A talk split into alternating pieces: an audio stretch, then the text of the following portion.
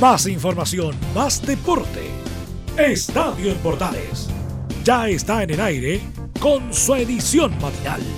La primera de Chile, uniendo al país de norte a sur.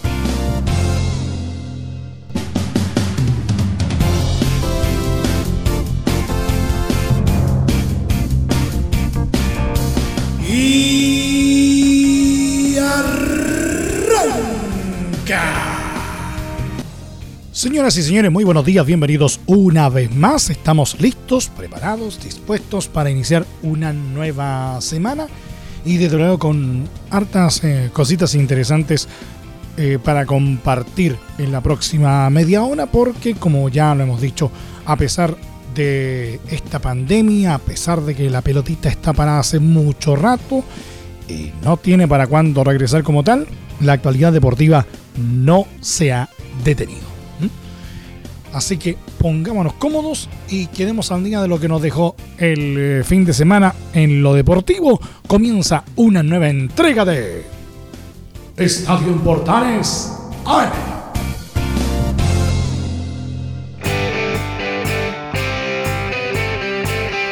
Les saluda Milo Freixas, como siempre, un placer acompañarles en este horario. El delantero de Colo Colo, Esteban Paredes, habló este domingo en medio del aniversario número 95 del club, refiriéndose a que con la pandemia que afecta al país por el coronavirus es difícil para él pensar en el retiro. En conversación con el Instagram Live del Cacique, el máximo artillero del fútbol chileno mencionó que todo lo que ha pasado el año pasado y este es difícil pensar en el retiro. Lo he pensado mucho y tengo que tomar una decisión, pero no puedo adelantar nada. Depende de muchos factores, como si quiero seguir entrenando o jugando, agregó. Por otro lado, el jugador se animó a confesar cuál ha sido el técnico que más lo marcó en su carrera, apuntando al argentino Pablo Guede, que lo dirigió entre 2016 y 2018 en Macul. Además, reveló quién es su ídolo de la institución. Mi ídolo es Bartichotto. Sigo siendo hincha de él. Me gustaba cómo jugaba y la garra que ponía en cada partido. Me identifico mucho, comentó. En relación a cómo ha pasado su cuarentena, mencionó que es difícil el momento que estamos pasando a nivel mundial. He entrenado en casa y hacer cosas que antes no podía. He estado más tiempo con mis hijos, ha servido para pensar y meditar. Esperemos que todos aprendamos de esta gran lección que nos está dando la vida, remarcó. Finalmente, Paredes dijo sobre el aniversario del club que es un día glorioso fundamental para todo colocolino de corazón. Es importante que siempre estemos alentando de donde sea a nuestro club. Esperemos que nos volvamos a ver pronto en nuestro estadio para que celebremos todos juntos, sentenció. El ex entrenador de Colo Colo, Claudio Borghi, aclaró sus dichos luego que el sábado las últimas noticias publicara una entrevista en la que habría asegurado que en Chile nunca más dirigiré. En conversación mediante un live de Instagram con el periodista Enzo Olivera, el Bichi afirmó que al dar entrevistas a la distancia es complejo. Lo que dije es que hay equipos que no puedo dirigir en Chile porque están apostando por entrenadores más jóvenes o con menos presupuesto. Yo tengo 55 años y no soy un tipo barato para trabajar. Solo dije que cada vez se me hace más complejo trabajar en Chile.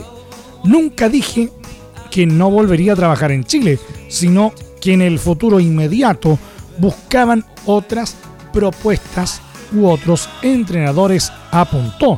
A su vez, el otro era de Ted de la Roja, dijo que es difícil que dirija en Chile porque estoy muy identificado con Colo Colo.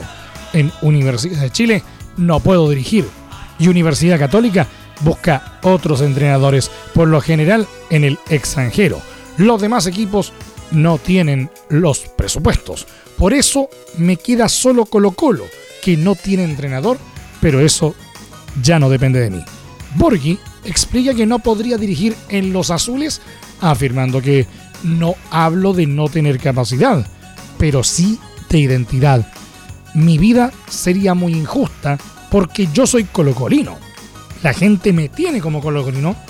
Incluso los hinchas de la U me identifican como colocolino. No es por desprecio a la U, sino es por la identidad que tengo.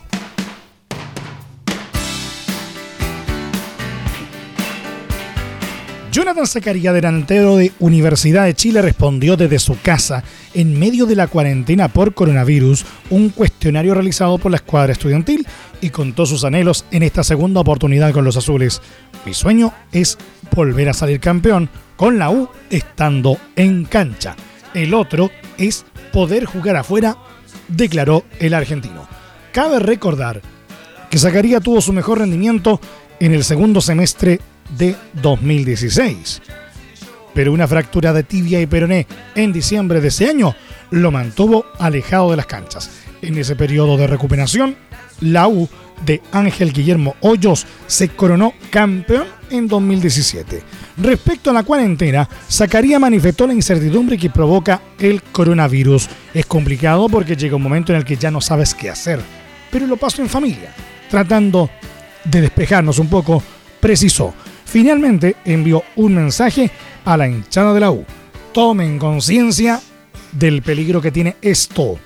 Sabemos que no todos se pueden quedar en su casa porque hay gente que debe que ellos tomen la precaución necesaria para cuidarse a sí mismos y lo demás.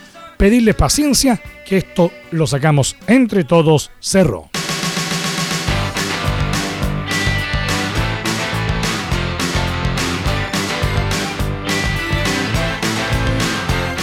Juan Manuel Olivera, destacado delantero uruguayo, recordó su exitoso paso por Universidad de Chile.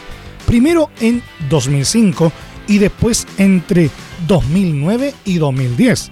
Y habló de sus mejores pasajes en los azules. Tengo un montón de recuerdos lindos. La verdad es que con la U son todos recuerdos bonitos porque me tocó compartir grupo con jugadores extraordinarios de gran calidad y excelentes personas. Lo mismo con todas las personas que trabajaban en el club en los diferentes momentos que me tocó jugar por la U.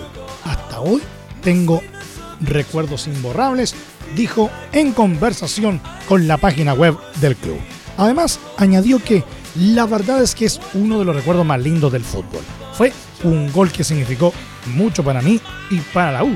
Sin dudas, es uno de los momentos más importantes de mi carrera futbolística porque fue definitorio para alcanzar un título que hace años se le hacía esquivo a un equipo tan grande como la U.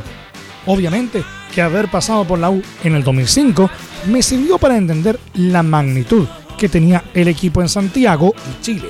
Esa primera experiencia me sirvió mucho para luego saber a qué club estaba llegando y cuáles eran las expectativas que tenía que cumplir. Me acuerdo también de que cuando llegué nuevamente me encontré con un club totalmente diferente, sobre todo desde lo estructural, sostuvo en la misma línea. Junto con esto, Olivera recordó a los entrenadores Sergio Marcarián y Gerardo Peluso. Tanto de Sergio como de Gerardo tengo los mejores recuerdos. Dos grandes personas y excelentes profesionales. Son técnicos muy capacitados que han dirigido selecciones nacionales y que han logrado campeonatos en un montón de países. Mi respeto y admiración por ambos. Eso sí, a Gerardo lo tuve en otros momentos de mi carrera, así que había un trato más personal con él. En cambio, con Sergio lo tuve por primera vez en el 2009. No lo conocía. Sobre alguna anécdota en el equipo, señaló que en la U pasaron un montón de cosas.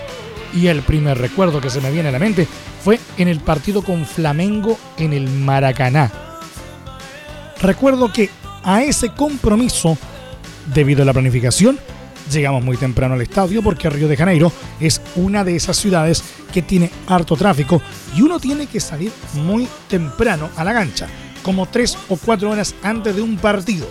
No sé si esa vez por ir con la custodia policial o por suerte de no toparse con tráfico, llegamos muy temprano a la cancha. En los vestuarios no había nada que hacer más que esperar. Algunos nos tiramos en las reposeras que había a dormir una siesta, mientras que los utileros y algunos compañeros no podían creer que estuviésemos descansando a muy pocos minutos de que se jugara un partido tan importante. Finalmente analizó al plantel actual. Sigo a la U de acá en Uruguay, ya sea mirando algún partido o por las aplicaciones. Ahora, hablando seguido con Walter, estoy al tanto de lo que ocurre. Me parece que fue un buen arranque. Cuando uno viene a hacer una temporada anterior no tan buena, es difícil convertirse en uno de esos equipos demoledores. Eso lleva un proceso, sobre todo en confianza con los jugadores y que agarren un funcionamiento futbolístico para poder convertirse en el equipo que la gente desea. Es bueno que se haya sacado una cantidad de puntos importantes. Por momentos se ha visto un equipo que la gente quiere, con partidos donde ganan de manera contundente. Creo que la gente debe tener un poco de paciencia para que este equipo se transforme en lo que ellos quieren, Cerro.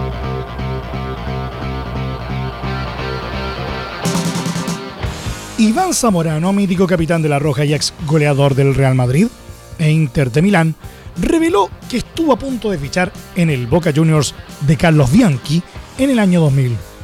Me ofrecieron un contrato en el año 2000, pero yo tenía un arreglo de palabra con América de México, contó a TNT Sports. Del mismo modo, Zamorano elogió al que era el centro delantero titular del equipo Ceneice ese año, el Titán Martín Palermo. Palermo fue uno de los mejores del mundo en este rubro. No se quedaba tanto en el aire al cabecear, pero tenía una potencia increíble, como lo mostró en aquel gol a Vélez desde casi de mitad de cancha. Le valoro su espíritu de lucha, su entrega muy parecido a mí, explicó. Zamorano en ese entonces estaba en Inter de Milán y concretó su llegada al equipo azteca en 2001, convirtiéndose en un ídolo de las Águilas. El Ceneice, en tanto, en el 2000 conquistó la Copa Libertadores y la Intercontinental con Juan Román Riquelme y el citado Palermo como figuras. ¿Quieres tener lo mejor y sin pagar de más? Las mejores series de televisión, los mejores eventos deportivos, equipo transportable, películas y series 24/7 Transforma tu TV a Smart TV. Llama al 973-718989. Twitter arroba panchops. ¿Necesitas promocionar tu marca o producto? Anunciar en la primera de Chile es rápido, fácil, con cobertura nacional y no cuesta tanto. Contáctanos al correo comercial arroba radioportales.cl tenemos una propuesta a tu medida. Porque en la Portales te queremos escuchar. Te invitamos a disfrutar de la multiplataforma de Portales www.radioportales.cl donde podrás escuchar el tradicional 1180m, la señal 2, además ver la radio junto a Portales TV. Además, te invitamos a informarte en nuestras redes sociales, Twitter, Facebook e Instagram. Ya lo sabes, www.radioportales.cl, la multiplataforma de la Primera de Chile. Es muy importante, es urgente, es vital que entre todos detengamos el coronavirus. Y todos podemos ayudar a través de una sencilla acción. Quédate en casa por tu salud la de los niños y la de los adultos mayores. Sigamos los protocolos que entrega la autoridad de salud y evitemos contagiarnos o contagiar a nuestros seres queridos o a otras personas. Quédate en casa porque es la mejor manera de ponerle fin a este virus. Nosotros te seguiremos informando y acompañando, pero te invitamos de todo corazón que por favor lo hagas. Es muy fácil. Quédate en casa. Quédate en casa. Quédate en casa. Quédate en casa. Quédate en casa. Quédate en casa. Recuerda, al coronavirus lo derrotamos entre todos. Seamos responsables. Es un mensaje de Radio Portales, la primera de Chile. Entre Marco Grande y Marco Chico, media vuelta y vuelta completa. Escuchas Estadio en Portales en la primera de Chile, uniendo al país de norte a sur.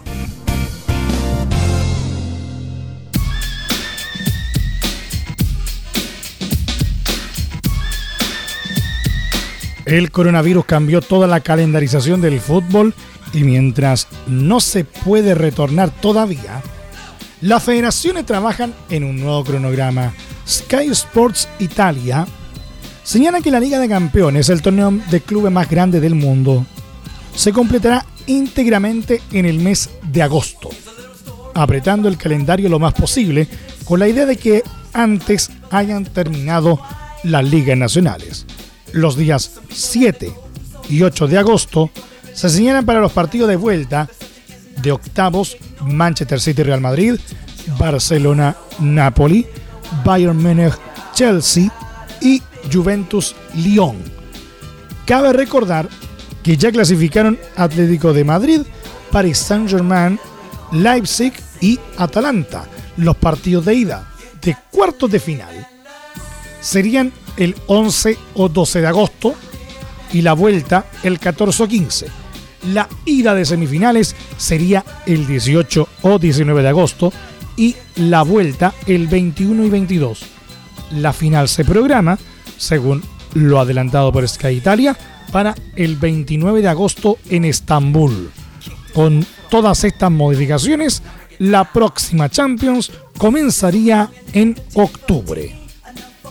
Respecto a la Europa League, volvería el 2 o 3 de agosto, con los partidos de ida de octavos que aún no se disputaron. Sevilla-Roma e Inter-Getafe. A las respectivas vueltas de esa serie se sumarían Bayer Leverkusen Rangers, Shakhtar Donetsk Wolfsburgo, Wolverhampton Olympiacos, Manchester United Lask Linz, Basilea Eintracht Frankfurt y Copenhague Istanbul Basaksehir. La ida de cuartos sería el 10 de agosto y la vuelta el 13. Las semifinales se programarían para los días 17 y 20 y la final se proyecta para el 27 de agosto en el Gdansk Arena en Polonia. Este martes se realizará una reunión entre la UEFA y las 55 federaciones, mientras que para el miércoles está pactada una con los clubes de la ECA y las ligas europeas.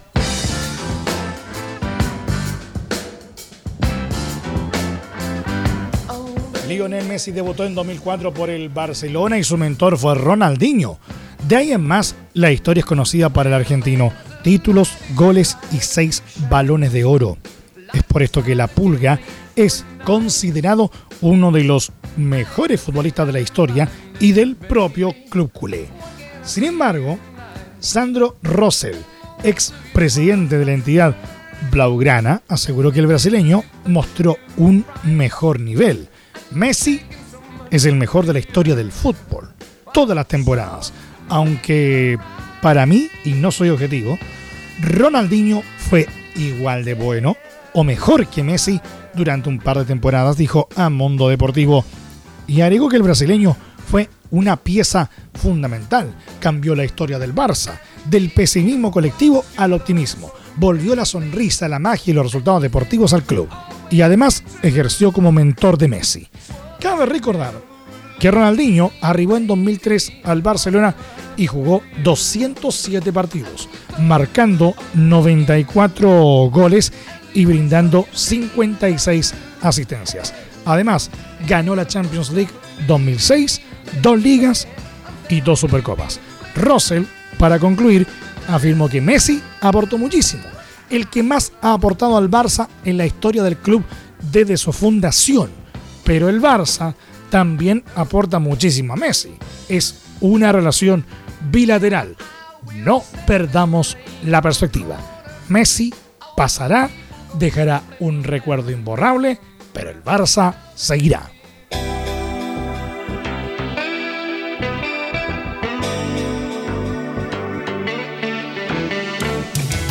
Cristiano Ronaldo no ha estado tranquilo durante la cuarentena por la pandemia del coronavirus. Hace tan solo unos días fue captado paseando con sus hijos y su mujer por las calles de Funchal. Además, hace una semana, el luso fue amonestado por las autoridades pues fue a entrenar por su cuenta al Estadio Nacional de Madeira, donde fue captado también en un video. Y ahora se suma una más. Este fin de semana, a través de la cuenta de Instagram de su hermana Elma Aveiro, se pudo ver un video en el que se observa al futbolista celebrando junto a su sobrina Alicia, a quien todos le cantan el feliz cumpleaños. Los medios portugueses se hicieron eco de la noticia y de inmediato empezaron a oírse las críticas para la familia de CR7, dado que se observa a 17 personas, además de la que está filmando, en un espacio cerrado. Cuando la recomendación de su país para frenar la propagación del coronavirus es evitar las reuniones de más de 10. Ninguna aparece con tapapocas. En la nación lusa, el aislamiento se extendió hasta el 2 de mayo. Alicia Aveiro, la sobrina de Cristiano, quien celebró sus 21 años, quiso aclarar el asunto a través de su cuenta de Instagram en una respuesta al video publicado por Elma. Cuando se hace la cuarentena en familia, todavía da para celebrar muy bien.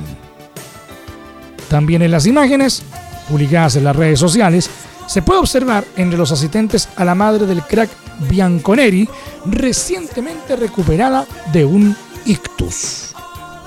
Y solamente para dejar constancia, debemos mencionar que el ictus es una lesión en el cerebro ocasionada por la interrupción de la irrigación sanguínea.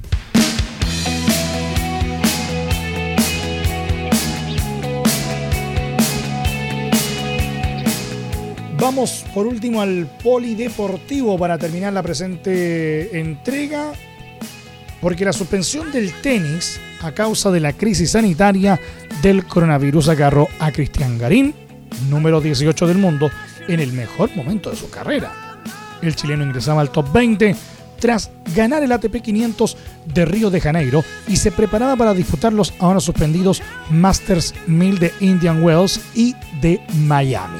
Ahora Confinado mientras dure la pandemia, la primera raqueta nacional aprovechó de escribir un relato para el sitio oficial del circuito ATP donde narró cómo atraviesa la cuarentena y explicó sus objetivos cuando se reanuden las competiciones.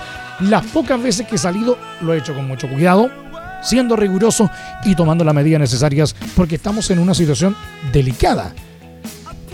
Si me cuido a mí mismo, también cuido a la gente que más quiero. Así puedo evitar enfermarme y enfermar a otros. Por eso, después de todas las actividades por fuera, regreso rápido a casa. Básicamente a seguir cuidándome del virus. Estas cosas han pasado muy pocas veces en la historia y hay que tomar todas las precauciones, comenzó explicando el ariqueño. Sobre sus ambiciones, Gago agregó, el top 10 se volvió una meta, un sueño y creo que estoy cerca a 655 puntos de David Goffin, número 10 del ranking. Soñar con eso no es algo exagerado. Lástima que se vino toda esta situación, por eso ahora lo único que quiero es volver a jugar tenis. Porque sin torneos no se puede hacer nada. Y no saber cuándo regresaremos es lo que más me preocupa. Lo que más intranquilo me tiene respecto al deporte.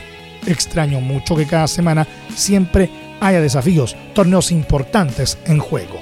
También el Nacional confesó cuáles han sido sus pasatiempos predilectos para pasar el distanciamiento social. Intenté hacer un cheesecake y aprendí a hacer pasta. Me quedaron bien y creo que voy a seguir mejorando en eso. Además de los videojuegos, también he aprovechado para leer. Ya terminé uno de Brad Gilbert, When Ugly, y ahora estoy con otro que me recomendó mi novia, El Alquimista. Y he visto muchas series. Me gustan más que las películas. Vi una sobre la Fórmula 1, que me encantó, y vi La Casa de Papel. También me gustó, aunque prefiero no identificarme con ningún personaje. Al principio, estando encerrado en casa, sentía que no hacía casi nada y terminaba el día con mucha energía acumulada. Porque a mí me gusta mucho salir, hacer planes, extraño todo eso. Pero creo que cuando todo vuelva a la normalidad, voy a valorar mucho más cada momento de mi vida, finaliza el texto del criollo. Y nos vamos. Gracias por la sintonía y la atención dispensada. Hasta aquí nomás llegamos con la presente entrega de Estadio en Portales en su edición AM a través de las ondas de la Primera de Chile. Muchas gracias a quienes nos sintonizaron como siempre a través de la señal 2, a través de nuestros medios asociados en todo el país y también a través de la Deportiva de Chile, radiosport.cl. Continúan disfrutando de la programación de la señal 2 de Radio Portales porque ya llega Portaleando la Mañana a continuación. También les recuerdo que a partir de este momento, este programa se encuentra disponible en nuestra plataforma de podcast en Spotify. Búsquenos como Estadio en Portales, también en las más destacadas plataformas de podcasting y también en nuestro sitio web www.radioportales.cl. Más información luego a las 13.30 horas en la edición central de Estadio en Portales junto a Carlos Alberto Bravo y todo su equipo. Que tengan todos un muy buen día y un excelente inicio de semana y no sean porfiados. Lo más importante que siempre les recordamos, por favor, quédense en casa. Más información, más deporte. Esto fue Estadio en Portales, con su edición matinal. La primera de Chile, uniendo al país de norte a sur.